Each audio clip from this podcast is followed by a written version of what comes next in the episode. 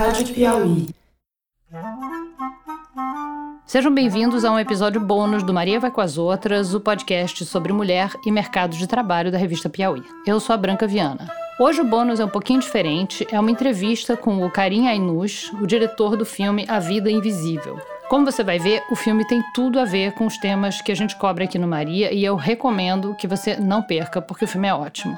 Aliás, a nossa produtora Mari Faria está emocionada até agora com o filme e já faz dias que ela viu. A gente está aqui com o diretor do filme, Karim Ainus. Seja bem-vindo, Karim. A Maria Obrigado. vai com as outras. Você é um dos poucos homens que a gente já entrevistou aqui, viu? Na verdade, é o terceiro em Uau, três temporadas, não é? né? Exatamente. Você está carregando todos os homens aí nos seus ombros. Faça um bom Diverti- trabalho. divertido. Então, pra começar, como eu tô com medo de dar spoiler aqui, você consegue contar rapidamente sobre o que que é o filme sem dar spoiler? Vou tentar. O filme ele é inspirado num romance de uma autora carioca que chama-se Marta Batalha. É um- uma história que se passa na década de 50, a maior parte dela, no Rio de Janeiro. E é a história de uma família de dois portugueses, né? Uma, uma mulher e um homem, um pai e uma mãe, que tem duas filhas que se chamam Eurídice e Guida. Eurídice, o, grande sonho dela é ser pianista, música profissional. E a vocação de Guida é ser livre, assim, ela quer estar pelo mundo, ela quer realizar os sonhos dela. O filme começa quando elas têm 20 e poucos anos e Guida conhece um marinheiro grego e foge para a Grécia com esse marinheiro. Não avisa nem para o pai nem para a mãe. Quando ela volta, sem o marinheiro e grávida, o pai é expulsa de casa.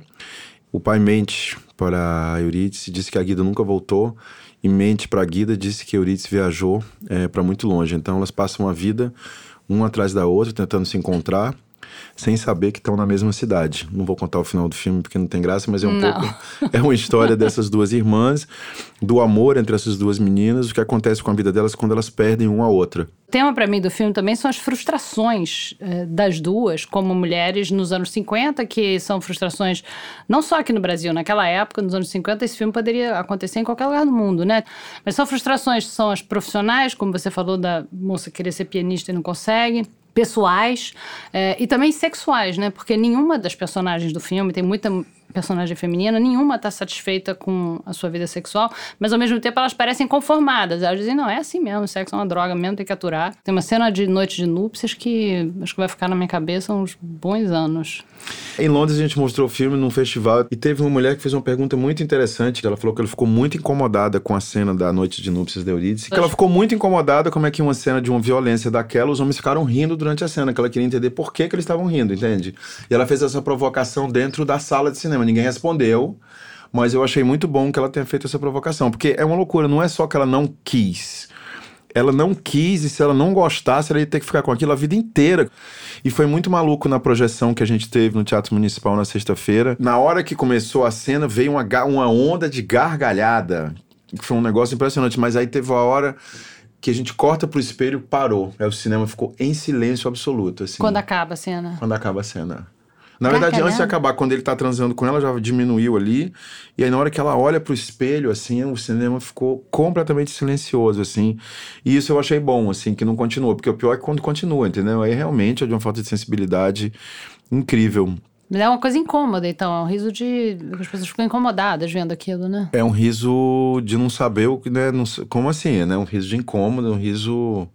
Mas que é violento, né? Quer dizer, eu fiquei revendo a cena. Olha que eu montei e vi essa cena centenas de vezes, assim, mas. Eu não sei se porque eu sabia o que ia acontecer e tal, mas depois que você vê ele nu, não sei como é que você consegue continuar rindo ali, entende? Como é que você, como diretor homem, você conseguiu captar essa frustração na tela tão bem? Eu fui criado numa família, eu e acho que a maioria dos brasileiros, na verdade, quando a gente pensa, a gente foi criado numa família que era basicamente uma família de mulheres, assim, minha mãe era mãe solo, minha avó, eu fui criado com ela e minha mãe.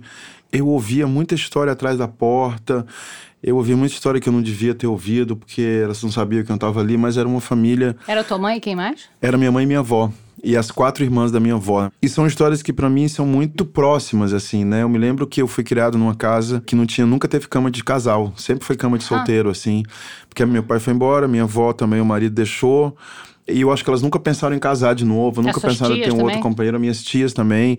É, E quantos anos a sua mãe tinha quando seu pai, quando ela ficou sozinha? minha mãe tinha 36 anos Puxa e minha vida. avó tinha 23. E minha avó tinha uma história maluco, acho que isso foi na década de 30. Ele foi embora, foi, literalmente foi fumar um cigarro e não voltou. Ela criou as duas filhas sozinha e ela não podia trabalhar porque ninguém dava emprego para uma mulher separada naquela época. Ela teve que trabalhar dentro de casa sendo costureira e foi assim que ela sustentou a família. Então, era engraçado quando você fala da frustração, era, ela era presente, estava no ar assim, mas o que estava da boca para fora era uma força e uma vontade de ser forte, um desejo ali de que as coisas dessem certo e uma necessidade que as coisas dessem certo, assim. Mas acho que estava sempre tingido ali por uma dor e por uma falta que era muito grande assim na vida delas.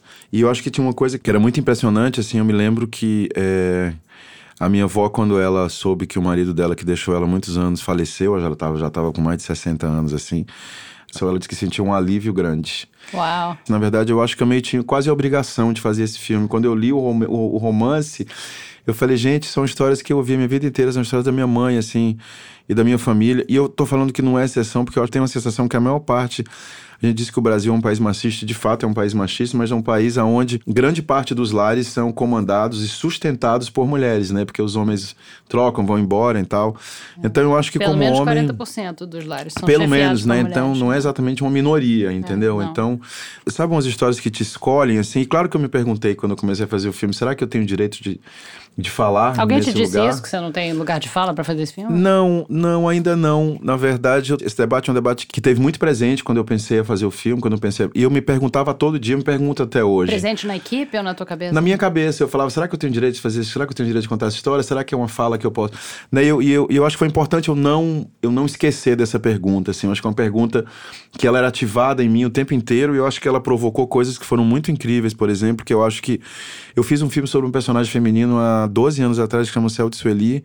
E na época não me perguntei sobre também. isso.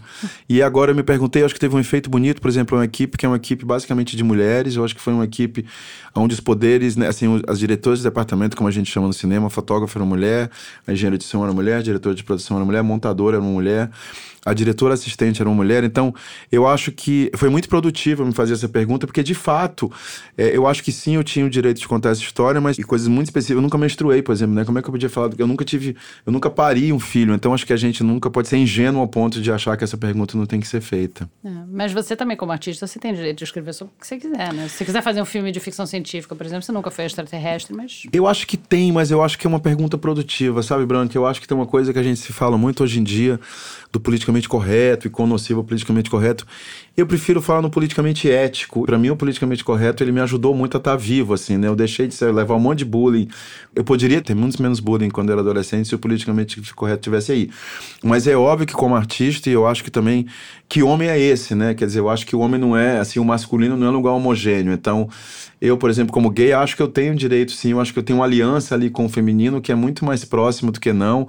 Mas acho também que um homem heterossexual tem absolutamente direito de escrever aquilo. Então, é, e mulher que... também pode fazer filmes sobre Nossa, e homens, deve, sobre, geralmente enfim, são cachorro que incríveis. fala, o que quiser, não E, tem. e tem um lugar É. ali que fala que é tão bonito, assim, Que dá, que... dá uma coisa interessante. Inclusive, os homens do, desse teu filme, é, o marido da Eurídice, o pai, os outros homens que aparecem, eles são. Eles são, obviamente, muito machistas, mas eles são homens dos anos 50, mas no fundo, no fundo, eles são boas pessoas. Quer dizer, eles, eles destroem a vida das personagens porque eles são machistas. E a, a vida delas é uma série de frustrações, uma atrás Claro. da outra. Mas eles são pessoas boas, quer dizer, eles estão eles estão fazendo o que é prescrito para eles, mais ou menos, dentro do, dentro do papel deles daquela época, né? Quando eu vi o filme, eu fiquei pensando se qual, qual, qual foi a reação dos homens ao seu filme, sabe? O que, que, ele- que, que eles acham? É diferente da É- relação é- das eu ainda não entendi direito. O filme ele tem quatro meses de vida, né? E eu tenho mostrado ele em festivais, que são cabines para imprensa e tal, mas a gente teve uma. A gente teve uma sessão super bonita anteontem no Céu, que é um. Um centro na periferia de São Paulo. E a gente teve uns depoimentos de umas mulheres que foi incrível, assim. E eu ainda não tive dos homens. Eu acho curioso, assim, por que que ainda Quer dizer, eles estão lá na plateia, mas não falam nada. eles não falam nada, eu tô muito curioso. E acho que o filme tem uma coisa que eu que sem querer estragar também, acho que o filme ele também fala de solidariedade masculina e do quão tóxico que a solidariedade masculina pode ser. É um pai que, Nossa. que trai ela, né, assim, que esconde coisas da filha com o genro e o médico que sabe mais da vida dela é do que o impressionante. A marido. cena do médico é muito impressionante. Não vou contar o que, que é, mas vocês prestem atenção. Tem mesmo, tem uma solidariedade entre os homens ali que é tóxica, que é, É. nociva, profundamente nociva para a vida delas. E que elas não, não- elas não sabem o que está acontecendo, porque é um mundo secreto, né? Um mundo fechado para elas, né? Completamente. Você acha que os homens ficam incomodados? Olha, eu espero que sim. É, porque.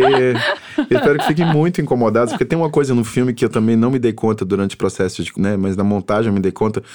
Eu acho que as mulheres conquistaram milhões de coisas depois da década de 50 para cá, entendeu? Você precisa lutar muito por isso. E aí me perguntam se o filme se passa na década de 50, o que é que continua igual até hoje e tal. Acho que as mulheres mudaram muito, assim. Mas eu acho que os homens muito pouco. e é engraçado como você vê que os homens que estão ali no filme, eles existem ainda, assim, né? O que, que as mulheres que estavam nessa sessão que você falou ontem falaram? É como se eu tivesse desvendado um segredo, a sensação que eu tenho. Não um segredo, mas algo nunca falado, sabe? É como se abrisse uma panela de pressão ali. Parece que são coisas que a gente sabia que as vozes da gente tinham vivido, que as mães da gente tinham vivido, mas sobre as quais nunca falamos, assim. Então. Eram mulheres mais velhas ou mais Eram jovens? mulheres que tinham, algumas mulheres que tinham 30 e poucos anos e outras que tinham 60 e poucos anos. E assim. o que, que elas contaram? Elas ficaram muito comovidas e ficavam se dizendo: por que, que eu nunca perguntei como é que foi a vida da minha mãe? Por que, que eu nunca perguntei? Por que, que eu nunca conversei isso, sobre isso com a minha mãe? Por que, que eu nunca dividi o que tinha sido a vida da minha mãe, assim? E é isso que é curioso, assim. E, e eu não tô entendendo direito o que tá acontecendo com o filme, porque é engraçado, a gente vai aprendendo, assim, mas ele mexe muito com as pessoas num lugar que você não calcula direito, assim, entende? Mas eu começo a entender um pouco quando eu falo vida invisível, né? Acho que existe um silêncio tão gigante sobre os relatos do feminino, assim, dentro de um, de um, fórum íntimo, assim. O filme é uma história de família, uma saga de família, onde eu adentro realmente espaço doméstico. Algumas entrevistas que eu fiz com mulheres de além de que entre 80 e 90 anos, onde a gente perguntava como é que era a primeira vez que elas viram um corpo de um homem, como é que era a primeira vez que elas tiveram sexo, assim. E você olha para aquilo e fala, nossa, que estranho perguntar isso para essas senhoras, assim, mas eu acho que isso é tão comum entre os homens e com as mulheres é, é, é, esse desvendar eu acho que não foi feito. Eu acho que talvez o filme faça isso. Eu tô aprendendo com muito essas, com, com ele. essas mulheres mais velhas é, deve ser, é, né? tem um pudor ah. ali, né? Como então você fosse... fez entrevistas com, com eu mulheres fiz mais algumas entrevistas, falei com muita gente da minha família, assim, para perguntar. O filme tá me mostrando o quanto que é importante que essas histórias sejam contadas e divididas é. mesmo. Isso é uma coisa que também tem um pouco no filme, que você está falando de dividir história, é o, o isolamento das meninas, das filhas, é muito grande, não só porque elas são mulheres e elas não podem trabalhar, não podem escolher com quem vai casar, e são virgens, não entendem nada da vida, é, são mantidas, né, muito, muito, muito na ignorância do que é a vida, mas tem também o fato de que os pais são portugueses, né, então os pais são de uma outra geração, são da Europa, e elas duas são nascidas no Brasil, são, é completamente diferente, o sotaque é diferente, tem uma, uma falha de comunicação ali muito grande, né, que aumenta o isolamento, né. É, tinha uma coisa que eu queria muito fazer nesse filme, que na verdade não é que não foi eu que inventei, que está no livro, assim, que é uma história de famílias de imigrantes, assim. Eu acho que a pressão numa geração, numa primeira geração, né, que é a geração delas que nasce no Brasil para dar certo, para serem meninas exemplares, entendeu? E para tocar piano, né? Tem um sonho de um que toca piano, que é um sonho super burguês, de uma família de um pai que é padeiro, assim. Então eu queria muito olhar para esse lugar também, que eu acho que é um lugar que é constituinte da, da sociedade brasileira, mas a qual a gente fala pouco, assim, e da pressão que tinha sobre elas duas, do próprio isolamento, que você tá falando, era um isolamento também de uma família que você não vê, que você vê que eles não têm primos. Não, porque você vê que na hora eles... que a menina precisa de ajuda, que ela volta grávida, como é. você contou, do, do grego, e aí o pai expulsa ela de casa, ela não tem para onde não, correr, porque ela não tem. tem, família aqui, ela não é. tem primos, os amigos são de uma relação muito superficial, né? É. Isso é muito importante da gente construir. Eu achava que também era um tema que se fala pouco, né? Como é que a gente a gente é um país de imigrantes, né? E eu acho que a gente fala tão pouco disso, assim, de que, de que consequências que tem ser filho de imigrante. O livro delas também são portugueses. No livro delas Você também são mudou portugueses. muita coisa do livro pro filme? Olha, eu, eu mudei, assim, na verdade eu mudei muita coisa. Eu, mas eu, assim, o que me interessou muito do livro era o fato de que ela conseguiu, falando de lugar de fala agora, assim, eu acho que ela conseguiu fazer uma crônica a partir do feminino, sobre o feminino, que é muito bonito, assim. E eu acho que o que ficou muito do, do livro são as duas personagens e o DNA dessas personagens, essas meninas que sonhavam, que poderiam ter sido e não foram. Acho que ela fala isso muito no livro, que é um pouco, você falou de frustração. Então ficaram os personagens muito presentes, mas a trama eu tive que mudar muita coisa. Por exemplo, quando a Guida foge de casa, ela foge com um menino rico de Botafogo. Ah, no livro? No livro. Ah. E aí no filme não dá, né? Porque se elas ficam se procurando a vida inteira, você vai atrás da família do menino rico de Botafogo, você acha, acha é, entende? Você acha. Então a gente é. passou Até hoje ali. em dia você acha, mas não Você foi, eu passei ali por várias versões do menino rico de Botafogo. Falei, não, ela tem que fugir com um estrangeiro, ninguém sabe onde ela vai e tal. Muitas coisas a gente foi ajustando para que num relato cinematográfico isso pudesse ficar de pé, assim, né? Tem uma. Bom, a outra coisa que eu ia contar, não vou contar não, porque perde a graça, mas. não, não, não, não, vamos dar spoiler, mas... não. Isso que você falou agora de que seria fácil encontrar se fosse um menino rico de Botafogo, tem um pouco isso do Rio de Janeiro e do Brasil, da diferença de classe social, que a diferença entre as duas, no fim das contas, nem é tão grande. Quer dizer, a, a que queria ser pianista, enfim, não, não, não, fica rica, né? Ninguém fica rico ali, todo mundo tem uma vida muito simples.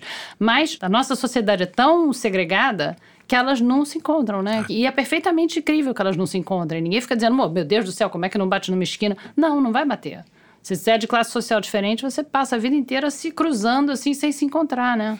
Isso era muito importante, assim, de entender que a Guida, quando ela foge de casa, que ela é expulsa pelo pai, que ela vai construir uma vida completamente à parte do que seria a família nuclear burguesa, do marido a e vida tal. para qual ela foi criada, né? E ela vai para um lugar que é um lugar completamente diferente no sentido de classe social da Eurídice, assim, e, eu, e até tem uma brincadeira no filme que é a Eurídice, ela meio mora num, num prédio, assim, no terceiro andar é meio um castelo onde ela se isola do mundo, assim, e a casa da Guida, onde ela vai morar com uma mulher que vai acolher ela, que é dona de uma creche. Não vamos contar, você tá contando muito. Mas ela mora num, numa espécie de casa que também é quintal, assim. Então era muito importante construir essa, essa topografia de classes, é, a casa assim, dela do tá Rio muito, de Janeiro. A casa dela tá muito conectada com o resto da comunidade no entorno dela, é, né? Todo mundo entra e sai daquela é, casa. é. Tem criança, tem galinha, É, tem vizinho, tem, né?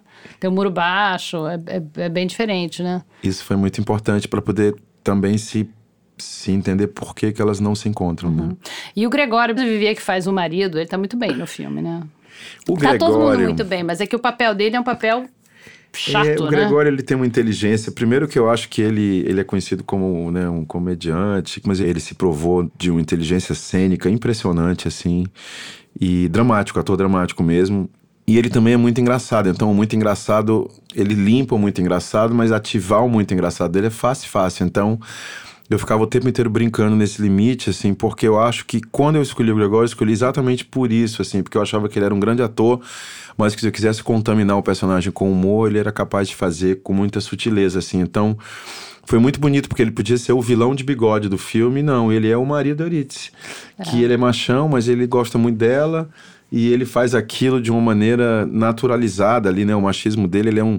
Eu vou te dizer uma coisa, eu acho que se tivesse sido qualquer outro ator que não tivesse trazido esse elemento de quase de sutileza cômica, eu não sei se o filme teria ficado de pé tão bem, entende? Porque eu acho que um filme é tão bom quanto seu antagonista, não quanto seu protagonista. Eu assim. acho que uma coisa que passa no filme é a, a- essa questão da falta de comunicação. Eu vou voltar a isso, porque tem a falta de comunicação entre as gerações, entre as nacionalidades, os portugueses e os brasileiros, mas tem também entre os homens e as mulheres, né? Uma falta de comunicação imensa, mas da parte dos homens é, é uma imensa perplexidade. Quer dizer, ele não tá entendendo nada. Ele quer que o casamento dele dê certo, mas ele não sabe por que, que não tá dando certo. Por que, que as mulheres todas no entorno dele são infelizes. Por que, que a sogra dele é infeliz, a mulher dele é infeliz, a outra que foi embora é infeliz? Os- nenhum dos homens sabe, né? O pai português não sabe, ele não sabe, tá todo mundo ali rendido, né? E no filme eles são um pouco bobos, assim, que eu acho que é carinhoso, assim, né? Como é que você pode não ser bobo se você acha que isso é normal? Então era muito importante pra mim que eles fossem um pouco tontos, assim, sabe? Era muito importante que a gente traduza essa ignorância deles sobre o feminino através de personagens que são um pouco infantis, né? Tem algo de muito infantil no masculino, principalmente no masculino naquela época e até hoje, assim. Eu acho que era muito importante. Acho que é isso que o Gregório traz também pro papel. É um menino ali, parece que ele não cresceu, entendeu? É. E elas, como é que você escolheu as atrizes? Eu fui escolhendo muito como eu fiz nos outros filmes, assim. Eu queria muito ter atrizes que não fossem atrizes com rostos tão conhecidos, assim, né? E aí eu fiz uma pesquisa grande. A Carol Duarte tinha feito uma novela só.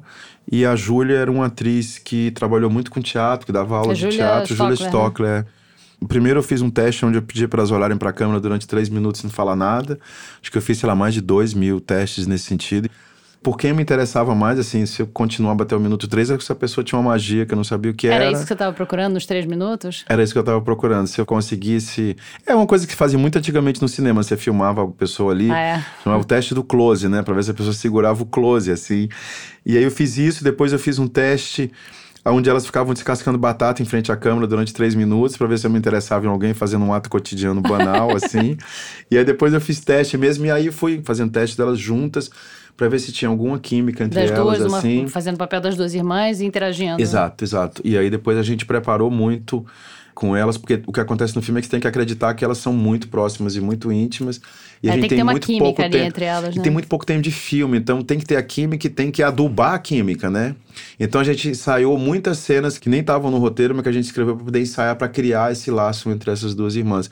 Mas foi um processo de casting normal, assim como a gente faz em qualquer filme. Bom, parabéns pelo filme, viu? É super bom. Obrigada, Carinho. Obrigado, Branca, pela entrevista. Muito obrigado. Esse foi um bônus do Maria Vai com as Outras, uma produção da Rádio Novelo para a revista Piauí. O bônus do nosso episódio número 5, que foi sobre a Lei Maria da Penha, ainda está dando o que falar nas redes. A nossa ouvinte Patrícia Canarim, por exemplo, comentou no Instagram do Maria, que aliás é arroba MVCO Podcast, o seguinte: ela disse. Impressionante como sabemos tão pouco sobre a realidade. Jamais tinha me dado conta que uma lei tão importante como essa teria também esse lado ineficiente. Parabéns pelo trabalho, os episódios bônus são tão aguardados por mim como os episódios oficiais.